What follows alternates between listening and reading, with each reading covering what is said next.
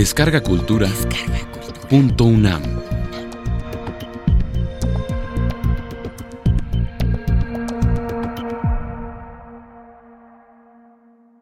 ¿De qué hablamos cuando hablamos de género?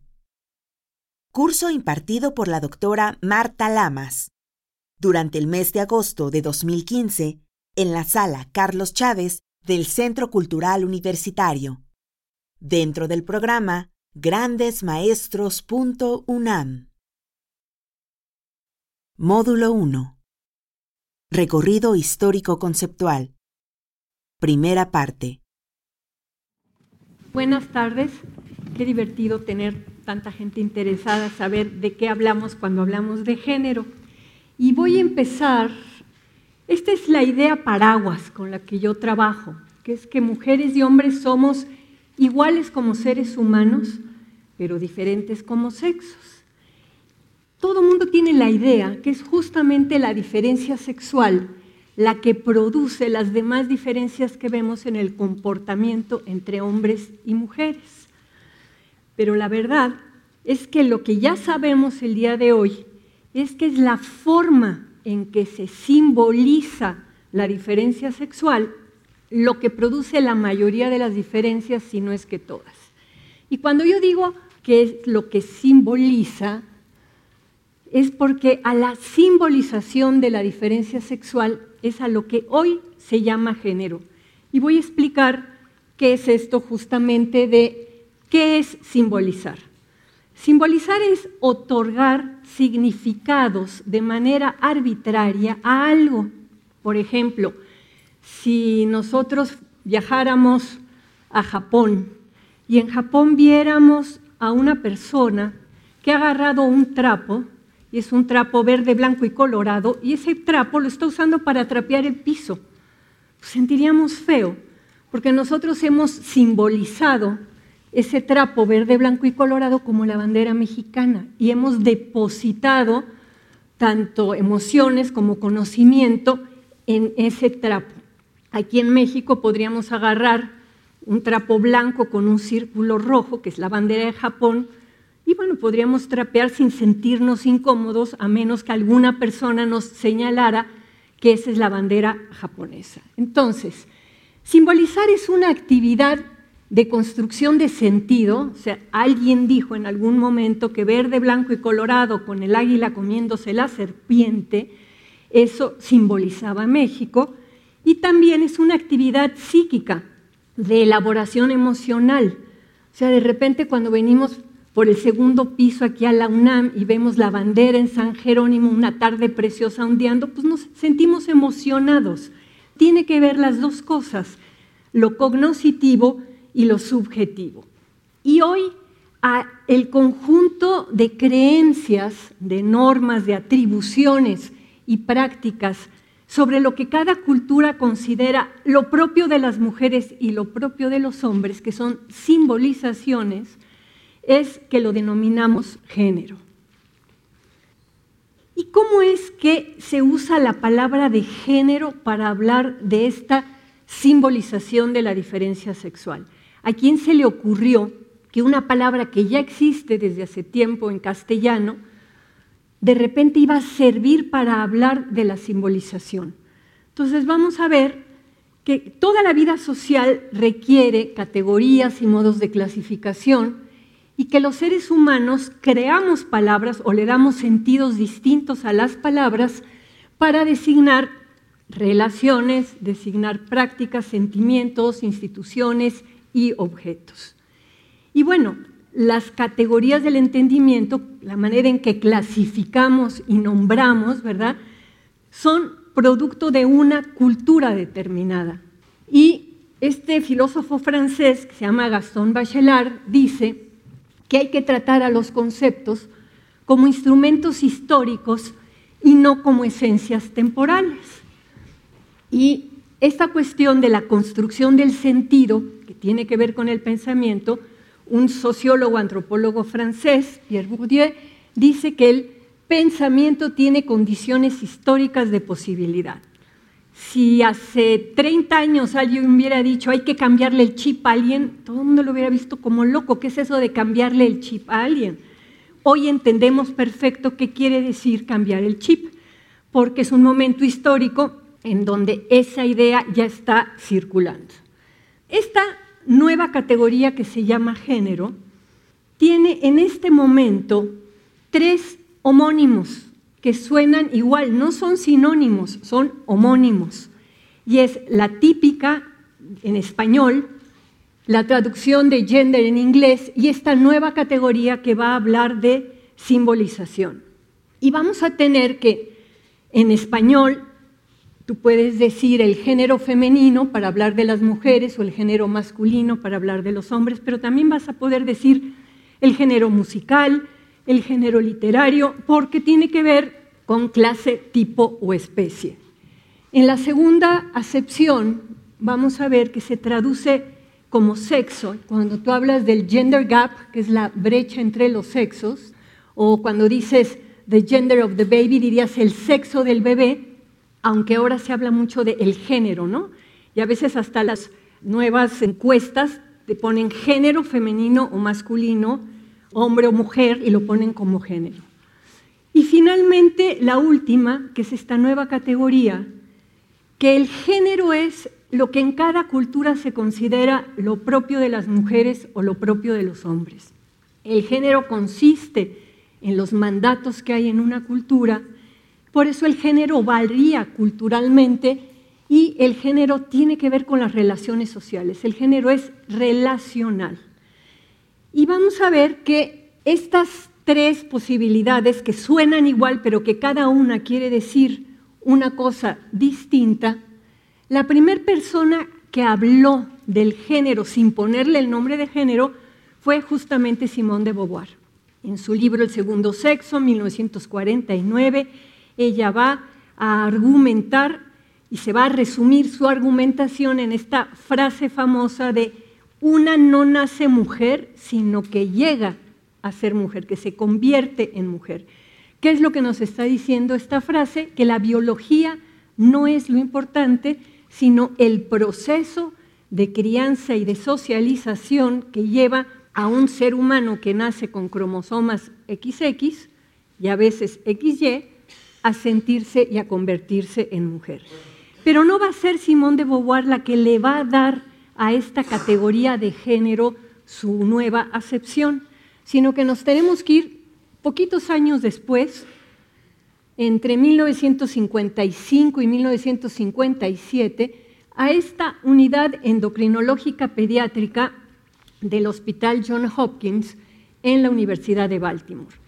Aquí estos psicólogos, estos médicos, van a decidir, porque así les conviene a ellos para sus propios fines de investigación, separar dos palabras que son sinónimos, sex y gender, sexo y género, y decir el sexo es lo biológico y el género es lo social.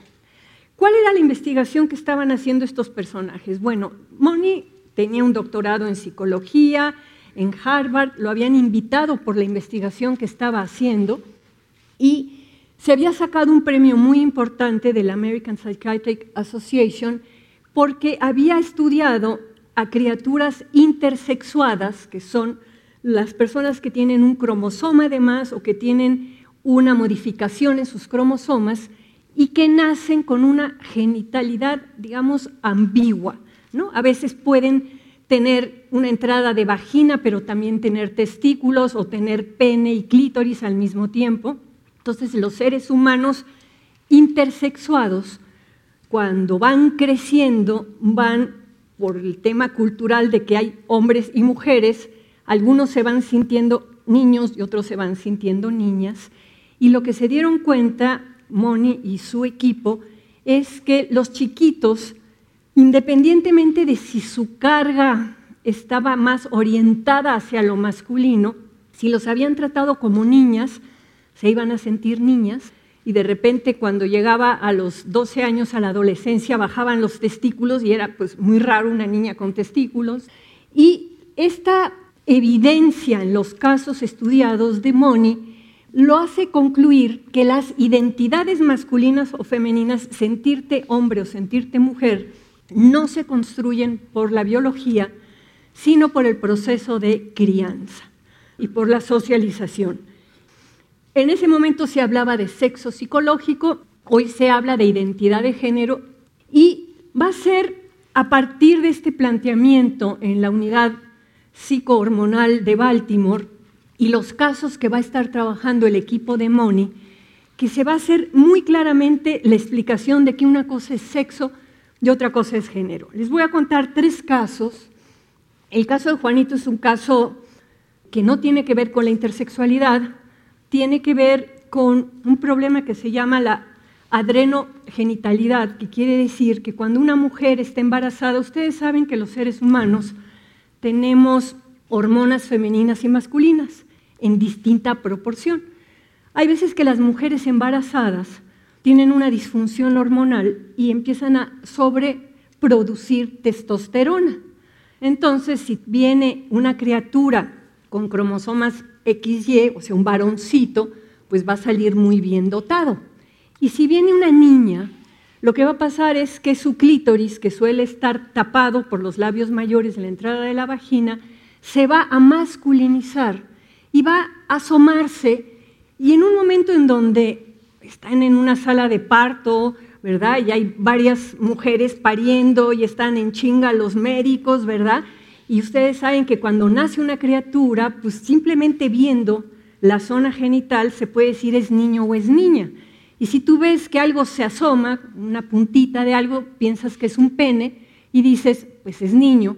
Y ha habido varios casos del síndrome adrenogenital en donde en el momento en que nace la criatura, pues la partera, la enfermera, la comadrona, el ginecólogo, se va con la finta y dice, es niño, porque aunque sea niña, parece niño porque se asoma ese clítoris masculinizado, le llevan al bebé a la mamá y le dicen, señora, tuvo usted un niño.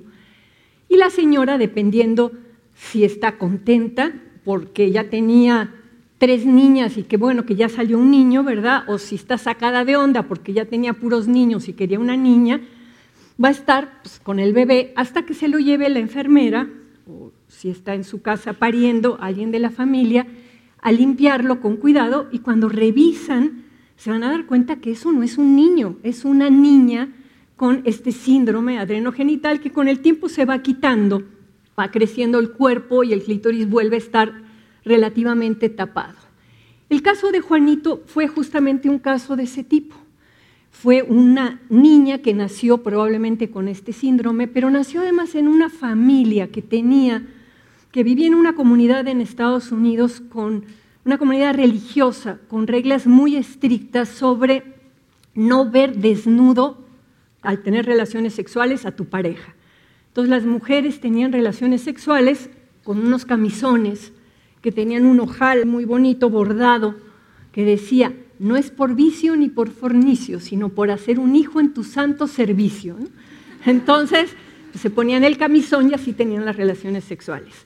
Y esta parejita, en el momento en que ella empieza a sentir ya que las contracciones, le dice al marido, llévame a la clínica más cerca de la comunidad, la llevan a la clínica más cerca de la comunidad, tiene un muy buen parto, rápido y fácil, ¿no? Y le traen al bebé diciéndole es niño y ella le dice al marido, yo ya me quiero regresar, yo no quiero estar en este hospital, por favor vámonos ya. Y se van corriendo sin que los propios médicos rectifiquen y le digan, ¿sabe qué señora? Nos equivocamos, no es niño sino niña.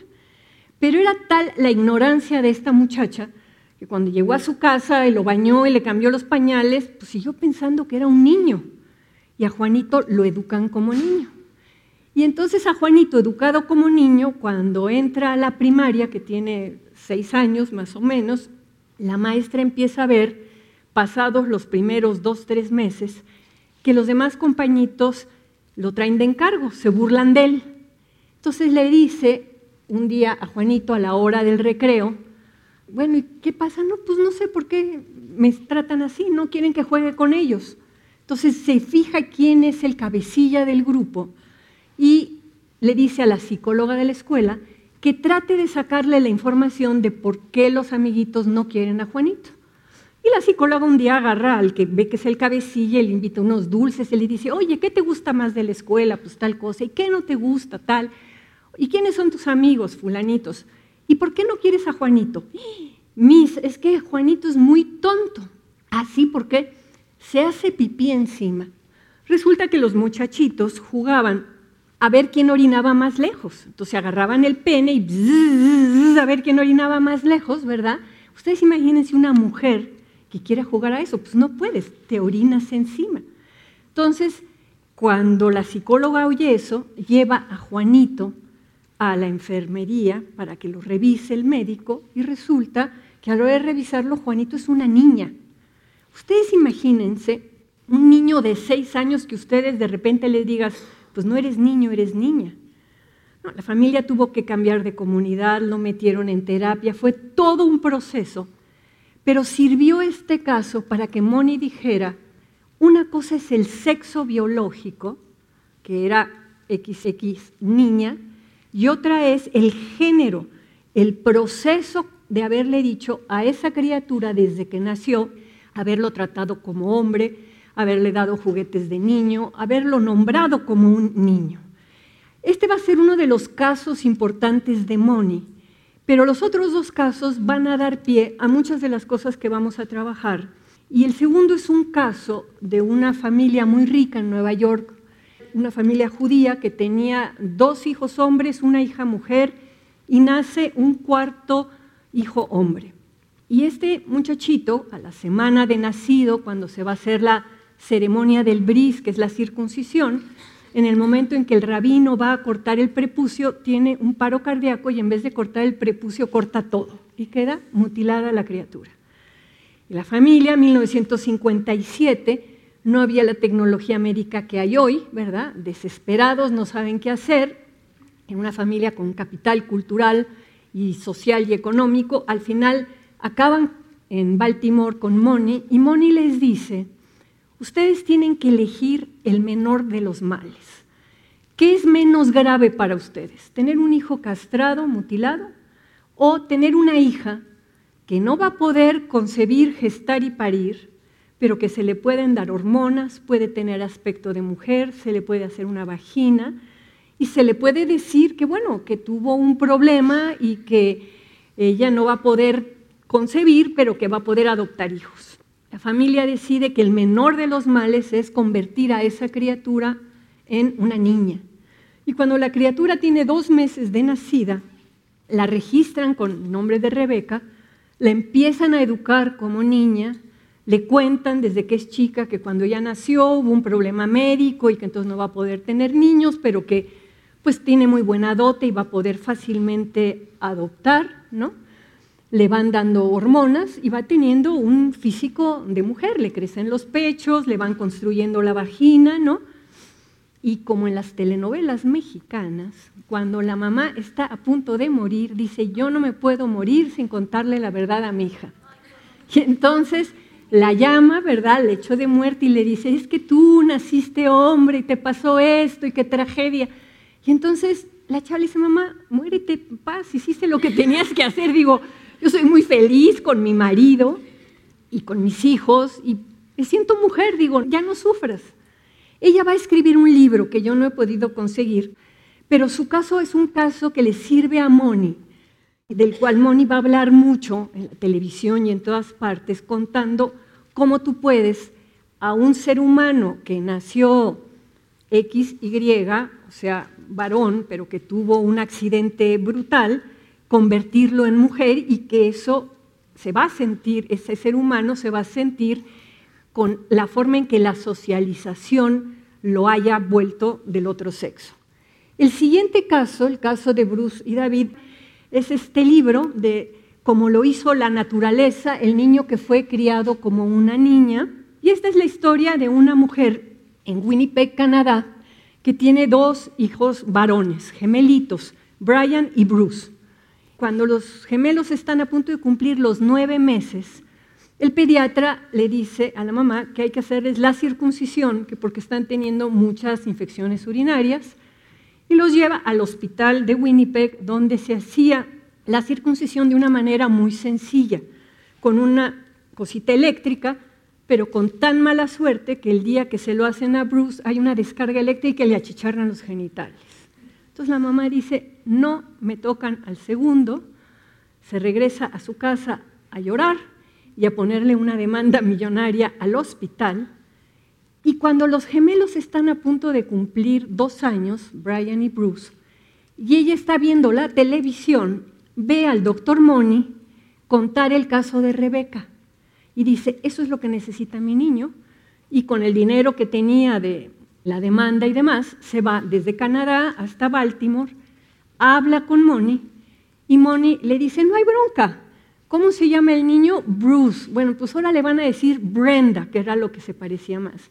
Y desde mañana le dejan el pelo largo, le ponen vestidos, le dan juguetes de niña, y le dicen a la mamá, que trate de feminizar lo más que se pueda a Brenda, con la mala suerte que a diferencia de Rebeca, pues ustedes saben que los gemelos entre ellos tienen una relación de comunicación muy especial. Entonces, durante dos años lo habían tratado como niño, llamado como niño, y él jugaba con los juguetes del hermano y todo, y de repente de un día para otro ya no puedes jugar con esto, ya te llevamos a otra parte. Entonces, era una niña marimacho que no le gustaban las cosas femeninas, quería seguir jugando a las mismas cosas que jugaba su hermano.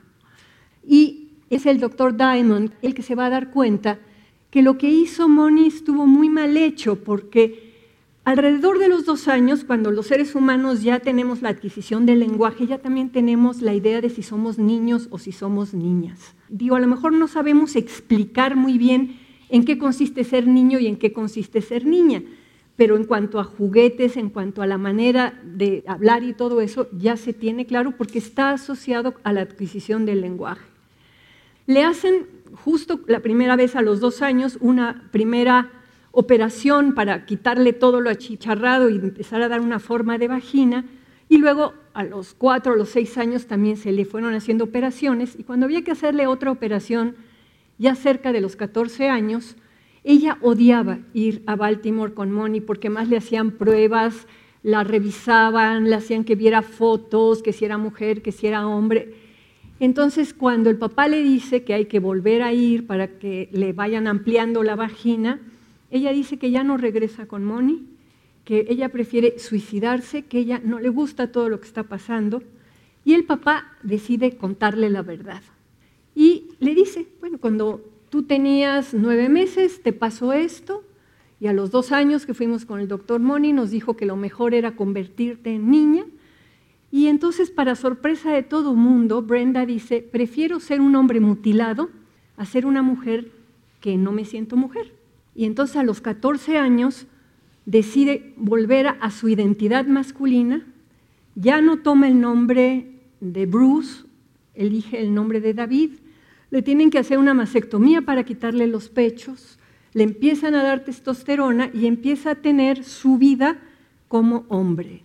Y ya a los 18 años ya es un muchacho masculino y bien, y él se va a casar a los 25 años con una mujer que ya tiene tres hijos, pero no le va a ir bien en el matrimonio y tiene una vida emocional bastante frágil. Y si ustedes se meten a internet, es el caso que ha servido para discutir justamente que los seres humanos no solamente somos cuerpo y mente, sino que en la mente hay inconsciente y en el inconsciente guardamos mucha de la información que vamos recibiendo. ¿no? Entonces, el caso de David Reimer es un caso que circula mucho, hay muchos psicoanalistas que han escrito sobre él, ¿no? y lo que nos va a decir este caso y por eso el doctor Diamond va a criticar tanto al doctor Money, es que los seres humanos somos seres biopsicosociales. Lo biológico, la carne, las hormonas, es una parte. Lo psíquico, donde juega un papel muy importante el inconsciente, y lo social, que es la mente. Y el género por eso no es una cuestión de roles, sino que también tiene que ver con estas identidades psíquicas. Yo hoy estoy aquí en mi rol de maestra, ¿verdad? Y el próximo lunes en la mañana voy a mi seminario en donde estoy en mi rol de alumna. Y en la noche llego a cenar con mi hijo y estoy en mi rol de mamá. Los roles se pueden cambiar, pero en todo el tiempo yo me voy a saber y sentir mujer. El sentirnos hombres o sentirnos mujeres es de una fuerza y de una calidad distinta de los roles. Entonces, no es un rol el género, aunque existen los roles de género. Entonces, si somos seres biopsicosociales, tenemos que ver que el género es psíquico y social, no es biológico. Lo que es biológico es el sexo. Y esta fuerza que tiene el inconsciente, todas las personas tenemos inconsciente, pero ¿cómo sabemos que tenemos inconsciente las personas? Lo sabemos porque tenemos sueños, por ejemplo, ¿no? Y aunque uno quiere soñar algo, yo digo, por ejemplo, voy a soñar que George Clooney se enamora de mí. ¿Y qué sueño? Sueño que voy en un avión y ese avión viene así de bajada y me despierto toda angustiada. ¿Por qué no pude yo soñar lo que quería soñar? ¿Por qué en mis sueños aparecen personajes que ya están muertos y que me hablan como si estuvieran vivos? Esa parte que tenemos adentro de nuestra mente, a la que no tenemos acceso de manera voluntaria, es una parte muy importante porque además ahí se elaboran nuestros deseos, nuestros miedos y demás emociones y se constituye nuestro yo. Nuestro yo tiene una parte inconsciente en donde se va a construir la orientación sexual y la identidad de género.